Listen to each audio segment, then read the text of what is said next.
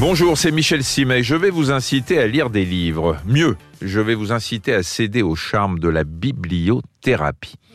Le fait est que pendant le confinement, les Français ont beaucoup lu. Un sondage publié récemment par le premier quotidien français Ouest France nous enseignait que 8 personnes sur 10 ont lu au moins un livre pendant cette période particulière et que 34% des Français avaient passé plus de temps à lire que de coutume. Tout ça a peut-être aidé à ce que les choses se passent mieux qu'on aurait pu l'imaginer parce que les livres font du bien. Je vais pas trop m'attarder sur le terme de bibliothérapie parce que dès qu'apparaît le vocable thérapie, on a tendance à croire qu'on a trouvé la recette pour régler tous les problèmes. Mais c'est vrai, la lecture fait plus que changer les idées, elle est capable, fût-ce temporairement, de vous délester de vos problèmes psychologiques. Un médecin a même réalisé une thèse sur le sujet. Je vous résume son raisonnement. Petit 1, quand ça ne va pas fort psychologiquement, c'est que vous êtes débordé par vos émotions. Petit 2, pour gérer ces émotions, pour se battre contre elles, il convient de recourir à la pensée rationnelle. Petit 3, la pensée rationnelle, c'est l'affaire de la philosophie. Emballé, c'est pesé, vous êtes sur la bonne voie pour retrouver un peu de sérénité. Mais vous allez me dire, tout le monde ne lit pas des bouquins de philo parce que c'est parfois un peu ardu.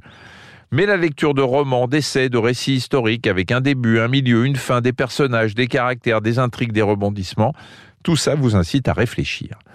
Et la capacité à réfléchir, bah, ça reste une bonne issue de secours quand on a tendance à se noyer dans ses propres émotions. On lit d'autant plus facilement qu'on a pris l'habitude de le faire, alors comment donner cette envie aux enfants? D'abord en leur donnant le choix, peu importe qu'ils choisissent tel ou tel livre, un roman ou une bande dessinée, il faut qu'ils s'habituent à l'objet, qu'ils l'adoptent. Ensuite, ne pas les abandonner avec leurs bouquins. Il ne faut pas hésiter à lire avec l'enfant, en tout cas au début. Et puis, euh, les adultes ont pris l'habitude. Hein, ils respectent la ponctuation, adoptent le bon ton lorsqu'ils lisent à haute voix. C'est le minimum pour intéresser l'enfant au contenu. S'il accroche à l'histoire, vous êtes sur la bonne voie. Mon troisième conseil va vous coûter quelques euros. Accompagnez votre enfant dans une librairie et faites-lui choisir un livre. Il l'aimera toujours plus que celui que vous sortirez de votre propre bibliothèque. Il y a quelques années, j'avais lu une étude qui démontrait combien l'achat d'un bien culturel était lié à l'estime de soi. Si vous faites de cet acte d'achat un moment privilégié, il y a fort à parier que l'enfant se sentira grandi d'avoir la possibilité de lire.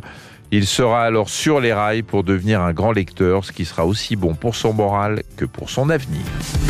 Merci d'avoir écouté cet épisode de Ça va beaucoup mieux. Si vous avez aimé, n'hésitez pas à en parler autour de vous et à nous mettre des étoiles.